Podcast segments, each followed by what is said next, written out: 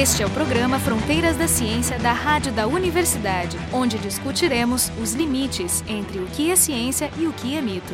O tema do programa de hoje é o fim do mundo. Grande parte do interesse que se tem sobre o, a história do universo está relacionada com o começo do universo, que é o, o, como é que ele teria surgido, a teoria, a teoria do Big Bang, as variações da teoria do Big Bang. E pouco, em princípio, é dedicado ao que vai acontecer no final. Talvez porque esteja bastante longe né, da nossa realidade. Para falar nesse tema, a gente convidou então o matemático Marcelo Disconzi. Ele é professor da Universidade Vanderbilt nos Estados Unidos. O pessoal do programa, Carolina Brito, eu, Marco Idiarte e o Jefferson Renzon do, do Departamento de Física da URGS. Por que, que a gente está conversando com um matemático sobre o fim do mundo? Ele fez física aqui na Universidade Federal do Rio Grande do Sul então ele é um físico matemático. Um ah, traidor, basicamente. Marcelo, eu, eu acho que a gente precisa definir, explicar melhor alguns conceitos. Fundamental aqui entender bem o que, que significa a expansão do universo, porque as pessoas normalmente associam a expansão do universo como simplesmente os objetos que não estão acoplados gravitacionalmente, eles vão ficando uhum. cada vez mais e mais distantes. Mas a expansão, ela é mais do que isso é o próprio tecido do, do espaço-tempo que se estica, que se reescala. A gente tem essa imagem do espaço e do tempo como algo fixo no qual os objetos se movem, qual a, dinâmica existe. E de fato essa era a imagem do, do, do espaço-tempo, começando em Newton até o trabalho do Einstein no início do século, do século XX. Né? Primeiro com a relatividade especial, o Einstein mostrou que as noções de espaço e tempo, que até então eram consideradas separadas, eh, na verdade formam uma, uma única entidade, por isso nós falamos no espaço-tempo. Isso foi trabalhado em 1905, e depois em 1915, com a relatividade geral, ele mostrou que não apenas o espaço e o tempo têm que ser pensados como um, um único objeto, o espaço-tempo, mas ele também mostrou que, que o espaço-tempo é dinâmico, ou seja, eles podem se expandir, contrair, formar singularidades. A maneira matemática é de pensar que o espaço-tempo é o que a gente chama de um manifold, uma variedade. Intuitivamente significa, se tu imagina um, um balão inflando, e tu imagina que a superfície do balão seria, digamos, o universo, né, que está se expandindo, ou se contraindo se o balão estiver desinflando. A limitação desse tipo de visão é porque quando a gente imagina um balão inflando, sempre imagina o balão no espaço. Né? E o que a realidade geral nos ensina, esse foi um dos, dos, dos insights cruciais do Einstein, é que é possível fazer uma discussão matemática das propriedades intrínsecas, digamos, do balão, do balão como universo, uh, sem jamais fazer referência a um espaço exterior no qual o balão tem que ser colocado. Então, tudo que tem que fazer nesse contexto é imaginar que agora esse, esse objeto que tem dinâmica é o, é universo como um todo. Então, ele, o universo não está situado num espaço maior no qual ele se expande. Tá, e as evidências experimentais que a gente tem hoje, elas já nos indicam um universo em expansão, e acelerado. Então, eu, tu, tu, pode nos resumir qual é o estado da arte do, dos modelos cosmológicos para o que está acontecendo hoje com o universo? É, a gente sabe que o universo está tá se expandindo. Quando se descobriu isso né, na, na década de 60. Não foi na década de 30 com o Hubble? O, o trabalho do Hubble mostrou que, que ele tem esse redshift das galáxias distantes, que Sim. significa né, que, que o universo não é estático, então existe essa expansão. Eu acho que cosmologia realmente entrou numa, numa, numa era sólida de poder falar sobre essas sobre esses fenômenos sem ser de forma, digamos, muito especulativa, com a descoberta do Microwave Background Radiation. Né? A radiação de fundo não apenas foi uma indicação da expansão do universo, mas também da, da origem do universo, né? do, do, do, Big Bang. Ah, no nível de graduação de física, a gente aprende que o, Big Bang daria origem a três soluções possíveis. A solução, né, a solução onde o universo ele surgiria ele, se a, se a quantidade de massa do universo fosse grande o suficiente, ele ia, ele ia desacelerar, travar, parar, né? atingir um tamanho máximo e depois encolher, que geraria essa, essa coisa extraordinária que é o Big Crunch. Uh, mas o Big Crunch seria o grande amassamento ou coisa assim? Sim, é o grande colapso. Também. Essa seria a primeira solução. A segunda solução seria um universo plano, né, que ele cresceria até parar e ficaria estático, e a outra seria um universo que ficaria infinitamente crescendo, mas sendo, sempre desacelerando. E a grande novidade dos anos 90 foi a gente descobrir que o universo estava acelerando. Isso, isso foi o que deu o Nobel em, 2000, em 2011, não foi? Sim, isso, isso deu um Nobel. Continuando essa história, a intuição natural da expansão do universo é que, devido à força gravitacional, a interação entre os planetas e galáxias, que tende a atrair os corpos, a expansão ficaria cada vez mais lenta, né? seria desacelerada. Então a única questão seria seria o suficiente para desacelerar ao ponto de fazer as coisas contraindo de novo até um Big Crunch, ou ficaria uma coisa assintótica, apenas desacelerando mais e mais. E o que foi descoberto é que não, que não apenas o universo está expandindo, mas uh, se expandindo cada vez mais rápido. Para dar uma noção intuitiva para o ouvinte, a gente sabe que qualquer explosão, quando acontece, por exemplo, a explosão de uma granada, a energia que é depositada, que é, que é posta em, em, em cima dos fragmentos, ela acontece só no momento da explosão. Depois os fragmentos, ao se, afa se, afastarem do, do, do, centro da explosão, eles vão, eles vão diminuindo a sua velocidade. É isso que a gente espera, por quê? Porque nenhuma energia é posta depois do fragmento. Ele depois da explosão. É só retirada dele via atritos e coisas assim. Então, a gente, se a gente considerar, considerasse a, mes a mesma forma, da mesma forma com o universo, que foi depositada uma grande energia no começo, e depois o resto tudo seria apenas perda de energia. É, não só perda de é atração gravitacional e etc e tal. Então, essa novidade da aceleração mostra que tem energia ainda sendo posta nessa expansão. E isso causou grande, grande surpresa na comunidade. Mas eu tenho uma dúvida. Nessa, nesse cenário onde não houvesse energia sendo posta, como o Marco está falando, e, as, e as partículas só se, se afastassem até perder energia é esse cenário que a gente chama de Big Freeze, ou grande congelamento? É, aí, aí, depende da, quantidade de massa uh, disponível. Né? É um valor crítico a, a, a, acima do qual o universo se contrai né? e volta e até um momento que forma esse Big Crunch, ou, ou então começa, continua se expandindo de forma cada vez mais lenta, né? Ah, sim. Então, se eu tivesse massa suficiente, chega um momento em que ele volta a se atrair por causa da gravitação, basicamente. Isso como, como o, Marco falou, imagina, imagina a diferença entre explodir uma granada, por exemplo, na água, no ar e no vácuo do espaço, né? Em nenhuma das situações a, a granada volta ao estado inicial, mas isso mostra que, tipo, condições nos quais essa expansão pode continuar mais e mais, né? dependendo do tipo de forças que trabalham contra a, a, a ejeção dessas partículas em direções diferentes, né? Bom, eu quero dar a minha analogia também, já que está todo mundo. Sim. Então, por exemplo, se tu, se tu der um tiro para cima, dependendo da velocidade inicial com que essa bala sai, ela pode subir e voltar. Então, esse seria o Big Crunch, que o universo termina a expansão e se amassa todo de novo. Se a velocidade estiver acima de um certo valor, ele se, essa bala se foge da, do campo gravitacional da Terra e vai para o infinito, cada vez mais lentamente, porque a gravidade continua puxando ela, mas não o suficiente para trazer de volta, né? Esses seriam os dois. É, o, os, terceiro, os seria, o terceiro seria a, a exatamente a velocidade exatamente é o valor da velocidade que ele ia parar em algum lugar. Né? Isso, que ele ia parar no infinito. Isso. Uhum. Tá, mas acontece que está acontecendo uma coisa diferente ainda. Que é essa né? aceleração. Então tem uma fonte de energia extra. E aí tu podia falar um pouquinho dessa energia extra?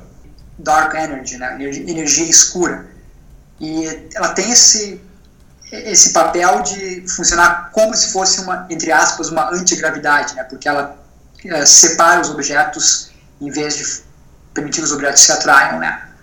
Quando os físicos falam de energia escura, ou dark energy, é, é apenas um, um nome que a gente dá para esse fenômeno da expansão acelerada e a gente realmente não sabe qual é a origem disso. Existem físicos que, que acham, por exemplo, que não existe energia escura, que o fato de que essa, que essa aceleração da expansão do universo, na verdade, é uma, uma interpretação errada das equações de Einstein. Não, claro, é importante afirmar que essa não é a visão predominante, não é a visão predominante entre os físicos, é que de fato existe essa fonte de energia, embora a gente não faça a menor ideia do que, que realmente é. Deixa eu te perguntar uma coisa, Marcelo. As pessoas que têm essa essa interpretação alternativa, elas aceitam os dados experimentais como verdadeiros, que realmente as observações astronômicas estão corretas, que, a, que as galáxias estão acelerando, estão se afastando de nós, eles aceitam isso. Sim. Eles aceitam, só que eles dizem que, a que, a, que, o, que, o, resultado, que a interpretação das equações de, de Einstein não levariam ao tal do. É, uh, por, por exemplo, se, se, uma coisa que se tenta é propor modificações das equações de Einstein que dariam conta dessa expansão sem falar em energia escura. De fato, tem uma questão curiosa, né, que a, as próprias equações de Einstein em si, elas podem explicar essa, essa aceleração da expansão do universo, sem falar diretamente em energia, energia escura. escura. Quando tu olha para as equações de Einstein, existe esse parâmetro chamado a constante cosmológica. Se ela for positiva, ela realmente dá origem a essa dinâmica da expansão acelerada. E tem gente que simplesmente argumenta, olha, não, não tem nada de misterioso, não tem energia, é simplesmente que as equações são essas. Não está transportando um problema para outro, ou seja, tu não está colocando o problema agora na constante cosmológica. Esse, esse, é um dos argumentos que os físicos, né, que os físicos dão. Eles, não, eles querem entender de onde é que você vem essa, que, o que, que é a constante cosmológica. Da mesma maneira que a gente entende que tem, essa, tem a constante de Newton nas equações de Einstein, tu pode pensar como sendo uma constante de acoplamento, tem essa outra constante, a constante cosmológica, que, que eu gostaria de, de entender por que, que ela aparece ali. Mas quando tu fala em que, que vocês não conhecem, que a gente não sabe o que, que é a energia escura, vocês já tentaram calcular, tentaram supor diversas origens, né? E nenhuma ah, explica. Sim, sim. Existe uma interpretação muito natural porque essa, que é a constante cosmológica. A gente sabe que a realidade geral não é a história toda. Então, tu sabe que tu tem que, eventualmente, uh, incorporar fenômenos quânticos em realidade geral. Isso está muito, tá muito longe de, de, de, ser feito, a gente não tem uma teoria de gravidade quântica, mas pode fazer aproximações semiclássicas, né? tentar uma mistura, digamos, de onde tu tem um, um, a dinâmica do espaço-tempo governado pelas equações de Einstein, mas aí tu tem todos os outros campos, tipo o campo eletromagnético, que vivem no espaço-tempo governado por teorias quânticas. Nesse contexto, pode estar fazendo uma aproximação semiclássica e dizer que a constante cosmológica é simplesmente a energia de vácuo. Né? A gente sabe que, em teoria de campos, o, o vácuo carrega uma energia, não é? O, o vácuo não é... Não é a ausência das coisas, né? Porque a, no, a, interpretação clássica é que, que o vácuo era ausência de tudo. Não, tinha, não existe energia, não existe massa, não existe nada no vácuo. E aí uhum. a interpretação moderna na quântica é que o vácuo é rico, né? Ele, por causa da, da, da incerteza de Heisenberg, né? Isso. O problema é quando tu faz a conta para calcular essa, o que, que tu conseguiria obter dos princípios de teoria quântica de campos, que a resposta que tu obtém dos cálculos não fecha com o que a gente sabe que a constante cosmológica tem que ser a partir das observações, uh, não, vindo de astronomia e astrofísica, não é? Ou seja, não é suficiente para explicar o que é observado. Uh, é, e de fato o erro é muito grande. É, é, algo em torno de 120 ordens de magnitude em discrepância com. Ah, pequeno erro. Uma hipótese implícita ou mesmo explícita que entra nesse cálculo é que tu está tentando usar os princípios de teoria de campos em escalas de energia muito maiores do que a gente sabe que a gente pode usar, entende? A gente não, ninguém sabe realmente qual, qual, é, qual é a escala de energia no qual a teoria de quântica de campos, como a gente conhece hoje, quebra. Por exemplo, até hoje, né, os experimentos do LHC, a teoria quântica de campos consegue explicar todos os fenômenos que a gente observa né, naquelas escalas de energia. Então, a gente não sabe em que escala de energia o, a teoria de campos, como a gente a formula hoje, vai deixa de ser válida. Então, isso, isso seria aquela questão da busca por uma teoria unificada, que seria no caso, seria capaz de responder é, em várias escalas de energia? É, se, se, a, a, se tem uma teoria final, como os físicos falam, né, tipo, que inclui, que, que quantiza a gravidade, né, aí tu poderia, em princípio, a gente poderia ser capaz de calcular a energia do vácuo dessa teoria, mas a gente não tem essa teoria, então a gente uhum. faz, né, a gente pode, a gente tenta usar a teoria de campo, como a gente, uhum. como a gente já concebe hoje, e faz e extrapola, extrapola para limites de energia muito mais altos do que a teoria de campo já foi testada, não é? E aí a gente encontra esse, esse erro de né, 120 ordens de magnitude. Então pode ser que, que, pode, pode ser que de fato a expansão seja causada pela energia do vácuo e a gente não, não, a gente não simplesmente não tem a teoria correta para fazer isso, não é? Uhum. Mas, mas, de novo, isso tudo é, é bem especulativo. A gente, a gente realmente não tem ideia ideias boas do que que, do que, que essa energia, eh, energia escura seja, né? Tá, então vamos aumentar o nosso nível de especulação agora. Então eh, o universo está se expandindo, essa expansão é cada vez mais rápida, é, é, ela é acelerada. Uhum. Então o, o que, que vai acontecer? Vamos passar pra, rapidamente para frente o tempo. Qual é o destino do universo? Pois então, isso depende crucialmente no valor dessa, da densidade dessa energia escura. De, deixa eu voltar um pouquinho e tentar, tentar dar uma ideia de como é que como é que a gente modela a, o universo como um todo? O, o, universo tem energia e tem matéria. Uma, uma das coisas que a gente também uh, aprende né, de ter relatividade é que a gente essencialmente pensa em energia e matéria como coisas que podem ser transformadas numa na outra. Esse é o, esse é o famoso E igual a mc ao quadrado do Einstein. Então, tu imagina que existe uma distribuição de matéria e energia no universo. E, e, e, é claro que essa distribuição não é homogênea. Né? A gente sabe que, por exemplo, perto do Sol tem concentração maior de matéria do que no espaço entre galáxias, por exemplo. Mas em escalas muito grandes, é uma aproximação boa que essa distribuição é mais ou menos homogênea. Quando a gente pensa na distribuição de energia mais ou menos homogênea, a gente pode pensar essencialmente como se fosse um fluido enchendo o universo todo, mas é um fluido cujo constituinte básico é, é, é essa distribuição de energia, não é, não é um fluido feito, digamos, de matéria, como, como água, por exemplo. Então, as equações da cosmologia são essencialmente as equações da dinâmica de fluidos acopladas com as equações de Einstein. Então, quando tem um fluido, pode falar da pressão do fluido. A maneira que essa expansão acelerada se manifesta nessa interpretação do fluido é como uma pressão negativa. Pois é, eu queria entender um pouco a questão da pressão negativa, porque a intuição me diria uma pressão positiva. Se, se eu tô, aumento a pressão no balão, o balão aumenta. Por que, que uma pressão negativa faria o universo aumentar? Isso? Se tu tentar forçar a intuição de que a gente tem sobre pressão no dia a dia, a, a ideia seria justamente que a pressão é algo que tenta manter as coisas coesas. Né? Tu, tu, tu coloca pressão num pistão, por exemplo, vai, vai, vai causar uma compressão não é, do, do, do, fluido dentro do pistão. E quanto maior a pressão que tu colocar nesse, né, nesse sistema mecânico, maior a compressão, certo? Então as coisas vão estar se contraindo. Então tu tenta mais ou menos uh, fazer, fazer o raciocínio inverso. Né? Então, ó, se, se, a, se a aumento da pressão vai causar contração né, desse fluido dentro do pistão, por exemplo, então se tu começar a diminuir a pressão, o fluido vai, o fluido vai responder de forma a expandir o pistão. Ah, sim, eu entendo. Na verdade, no fundo, é, depende um pouco do, da pressão do que, que a gente está falando, né? A gente, se, a gente, está falando da pressão do gás, é o contrário do que tu, você está dizendo, né? Uhum. Mas tu está falando da pressão externa. Então é como, se, é como se fosse uma pressão negativa externa no universo, que vai puxando ele. Isso, é como se tu estivesse puxando a, a, tampa do Isso. pistão. Tá, mas vocês então têm esse, esse modelo que acopla as equações de fluido com as equações relativísticas e o que, que é esse modelo prevê? Aí, aí, tem esse valor crítico de como é que a pressão se relaciona com a densidade de energia. Pode pensar que a, que a equação é, digamos, a, pressão é uma constante vezes a densidade de energia. Mas dependendo se, se, esse, se essa constante é maior que menos 1 ou menor que menos 1, os resultados são dramaticamente diferentes. Se, a, se essa pressão é negativa, mas essa, com essa constante maior que, que menos 1, aí essa expansão continua acelerando aparentemente, até onde a gente sabe, ah, não, não, tá, não tem nada que vá impedir, vá, vá parar esse processo de expansão acelerada.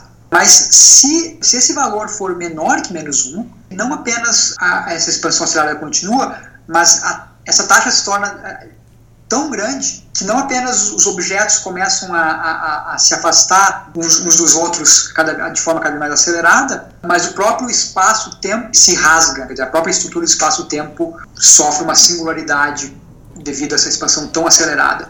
Pensando no, no, no, caso do balão, é como se tu expandisse isso de forma tão rápida que tu rasga o balão. E esse é chamado Big Rip. Esse é chamado Big Rip. Big Rip depende uh, crucialmente no valor dessa constante, na equação que conecta a pressão com a densidade de energia. E, e o que faz as coisas realmente, realmente interessantes é que os, os, valores medidos dessa constante, que a gente tem nas observações, indicam que ela é em torno de negativo de, de menos 1, mas é aquele problema, sempre tem barras de erro, né? então pode ser menos 1 um pouquinho maior do que menos 1, o que, o que significa que não teria um Big Rip, ou pode ser um menos 1, algo um pouquinho menor do que menos 1, que significaria que teria um, teria um Big Rip, né? Marcelo, deixa eu ver se a imagem que eu tenho do, do Big Rip está tá correta. A gente tem o universo se expandindo e em função da, da distância, né, quanto mais afastados são esses objetos, mais rápidos eles estão se afastando. Em algum momento, essa velocidade é tão grande que ela atinge a velocidade da luz, então tudo que estiver mais distante do que isso não é observável, o que define o tamanho do nosso uh, universo observável. Se a expansão está acelerando, significa que todas essas velocidades estão aumentando.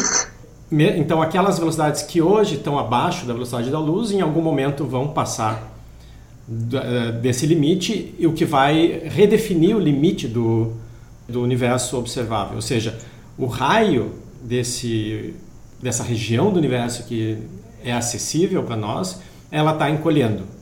Se eu continuar encolhendo, encolhendo cada vez mais, isso vai chegar num ponto em onde, mesmo em escalas atômicas, já está fora do universo observável. Ou seja, em algum momento os planetas do nosso sistema solar vão parar de interagir, depois os átomos vão parar de interagir porque eles já não vão ser mais observáveis? Não, são, duas, são duas coisas um, pouquinho diferentes. A primeira parte que você falou, sim, é uh, galáxias distantes vão estar se afastando de, de, nós de forma cada vez mais acelerada, então em algum momento não vão ser acessíveis. Né? A luz emitida dessas galáxias nunca vai chegar a nós, porque o espaço entre nós e essa galáxia se expande de forma tão acelerada que compensa para a velocidade da luz viajando entre essa galáxia distante e, e, e, nós, não é? Mas isso, isso, é diferente, digamos, do espaço entre digamos, os constituintes da matéria, os átomos, se afastar também. É, é, essa diferença crucial entre nesse, nesse parâmetro da equação de estado, não é? Que pode ser menor que menos um, maior que menos um. E se é maior que menos um, então a gente vai ter essa situação onde galáxias distantes, por exemplo, uh, ou, ou aglomerados de galáxias, para ser mais precisos, vão ficar, vão, vão ficar inacessíveis uns dos outros mas localmente, digamos, por exemplo, a nossa galáxia, ela não vai, não vai se separar, entende? Uhum. Porque a densidade de energia escura permeando uh, a nossa galáxia não é o suficiente para quebrar a força gravitacional entre os planetas e sistemas solares dentro da galáxia. Então, por que se desintegraria? Pois é, isso se o parâmetro for menor que menos 1. Aí a, a densidade de energia escura é suficiente não apenas para fazer com que galáxias ou conglomerados de galáxias distantes se afastem fiquem inacessíveis, mas os, dentro, de, dentro de uma mesma galáxia, planetas uh, e sistemas solares também vão ser jogados uh, à parte um do outro. E esse processo, se, de fato, continua, e, mesmo ao nível molecular, então, átomos, uh, partículas subatômicas, não é? Porque sempre tem um espaço entre esses constituintes contém essa energia escura que é denso o suficiente para causar a, expansão, a separação desses objetos. Então, o, então, cenário, tu... o cenário que vocês chamam de Big Rip é quando a constante é menor do que menos 1. Exatamente. Tá, mas então é, é, o que o Jefferson falou antes. A interpretação dele é quando esse, essa constante é menor que menos 1. Ah, sim, sim, sim, sim. sim. Eu não tinha entendido o que eu estava falando, especialmente desse caso. É, ah. Isso. Tá, e, e qual é a estimativa de tempo para que isso aconteça? Bom, a estimativa de tempo diretas são algo entre 20 e 25 bilhões de anos no futuro. Bom, então quer dizer que nós temos mais tempo ainda de universo do que, do que a atual idade do universo. Uh, Marcela, dentro da comunidade, o, o Big Rip, como é que está a, a, aceitabilidade disso? A ideia do Big Rip não, não é muito velha. Né? O primeiro modelo propondo isso. Uh, se não me engano, é de 2000, 2003, do Caldwell. Ah, sim, isso depois das observações. As observações foram em 95, né? As da, sim, sim, sim. Então... Não é completamente trivial tu construir modelos consistentes com o que a gente sabe sobre, sobre relatividade, com o que a gente sabe sobre o comportamento do universo hoje, que, que incorporem. Então, tem, tem, tem, tem, tem mais modelos que favorecem a situação sem o Big Rip do que a situação com o Big Rip. Eu queria saber um pouco sobre qual foi a tua contribuição, né? Porque recentemente tu fizeste um artigo com mais dois autores, onde vocês tiveram uma, um espaço midiático enorme. É, saiu aqui na BBC Brasil. Saiu na BBC Brasil, saiu na revista Piauí, sem contar os inúmeros lugares onde vocês, quer dizer, pelo menos reportagens saíram nos, nos jornais americanos e ingleses.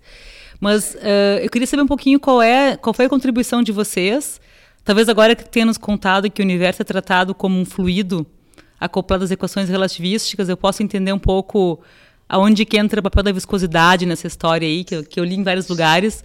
O, a, origem do trabalho é, começou em algo que, não, que não, não tinha nada a ver com cosmologia. Quando a gente estuda, estuda os modelos cosmológicos, a gente imagina né, o universo como esse fluido, né, com uma dada densidade de energia, mas uma questão mais uh, prosaica, digamos, quando tu quer descrever um fluido num contexto de relatividade, por exemplo, ser uma estrela, né? uma estrela é essencialmente um, um, um plasma, não é? Onde o campo gravitacional é muito forte, então tu tem que a descrição apropriada é de, de, das equações de um plasma acopladas com as equações de Einstein. Né? As equações de Einstein vêm da parte da gravidade ser forte e a equação do plasma é sobre o constituinte da estrela. No nível mais simplificado, tu pode esquecer que é um plasma e pensar na estrela só como um fluido. Por exemplo, se é uma estrela, o modelo mais básico tu quer estudar as equações de, flu, de, de fluidos acopladas com as equações de Einstein. No caso de um fluido ideal, que é um fluido sem viscosidade, isso, isso os, os, princípios básicos são mais ou menos bem entendidos. Embora as equações sejam complicadas e muitos problemas estejam abertos na área, pelo menos a gente sabe onde começar, quais são as equações. Agora, a gente sabe que um fluido, de verdade, não é um fluido perfeito, não é um fluido ideal, ele tem viscosidade. Então, se tu uma discussão um pouco mais realista, tu tem que uh, considerar as equações de Einstein acopladas com as equações do fluido viscoso. No caso newtoniano, as equações do fluido viscoso são as equações de Navier-Stokes, mas a gente quer isso num contexto de relatividade. Então a gente quer o, o, o análogo relativístico das equações de Navier-Stokes. E aí uma coisa que talvez venha a surpresa para muitos ouvintes é que a gente não sabe quais são as equações corretas que generalizam Navier-Stokes para o contexto de relatividade. Existem razões técnicas para isso, que eu não, não, vou entrar agora, mas existem diferentes propostas na literatura, equações que foram propostas como as equações que seriam as equações corretas para generalizar Navier-Stokes para o contexto de relatividade. As equações que descrevem um fluido relativístico com viscosidade. Um dos problemas que aparece quando tu tenta fazer isso é que muitos desses dos modelos, muitas das propostas para equações de Navier-Stokes no contexto de relatividade, ou seja, equações relativísticas de Navier-Stokes, uh, elas permitem soluções para as equações que têm sinais que se propagam mais rapidamente que a velocidade da luz. E a gente sabe de realidade que né, um dos princípios básicos de relatividade é que nada se propaga mais rápido que a velocidade da luz, então essas equações claramente não descrevem se, nenhuma física que a gente conheça. Sinais, conheça, quando fala sinais, seriam propagação de ondas de pressão, que nem som, né? Por exemplo, por exemplo, uhum. isso. Ao longo dos anos, os físicos desenvolveram uh, modelos diversos que tentam lidar com isso. Alguns desses modelos, de fato, têm, são, são úteis para para questões uh, de fenomenologia, mas uh, essa é ainda é uma questão em aberto. O que eu fiz então, uh, existe uma proposta para as equações relativísticas de fluidos viscosos que é, foi feita pelo matemático francês André Liknerovich nos anos 50. Por, por razões que eu não, não, não, não, não sei bem explicar, ele, ele escreveu essas equações e não fez mais nada com elas. Ele apenas escreveu né, o que ele achava que seriam as equações corretas e não estudou as equações em detalhe. E quando eu comecei a estudar esse assunto, eu me deparei com essa, com essa proposta dele, e em 2014 eu fui capaz de provar, eu consegui provar que sobre certas hipóteses, né, as equações dele uh, não têm esse problema de sinais mais rápidos do que a da luz, ou seja, elas são consistentes com, as, com os princípios de relatividade. Quando eu, quando eu publiquei esse trabalho, esses, uh, o, o, Bob Scherer e o Thomas Kephart, que são dois físicos aqui de Vanderbilt, eles entraram em contato comigo e acharam, ó, que seria curioso a gente saber o que, que acontece se tu usar esse modelo do Liknerovich, que não a gente sabe, agora a gente sabe que é um modelo viável, não é, para o contexto de relatividade, o que acontece se tu aplicar isso no, em cosmologia. E foi aí que a gente começou esse trabalho, e o resultado é, é que a gente descobriu que quando tu usa as equações de Liknerovich para descrever cosmologia, a gente obtém o, o Big Rip. Mas a questão é que, uh, nesse caso, tem, são as equações de fluidos com viscosidade, e a viscosidade também entra nesse contexto como uma pressão negativa, ou seja, a, a viscosidade é um outro fator que, que contribui para a aceleração, para a expansão acelerada do universo. Ah, mas isso é completamente anti-intuitivo, né? Porque esse eu penso, por exemplo, na água ou no mel, né? O mel é mais viscoso que a água. Existe, existe, existe uma razão existe uma razão simples para isso, é porque existem dois tipos básicos de viscosidade. Um é chamado viscosidade de cisalhamento, que é justamente a viscosidade que a gente está acostumado com mel, óleo, né, que tem a ver com o fluido sendo grudento.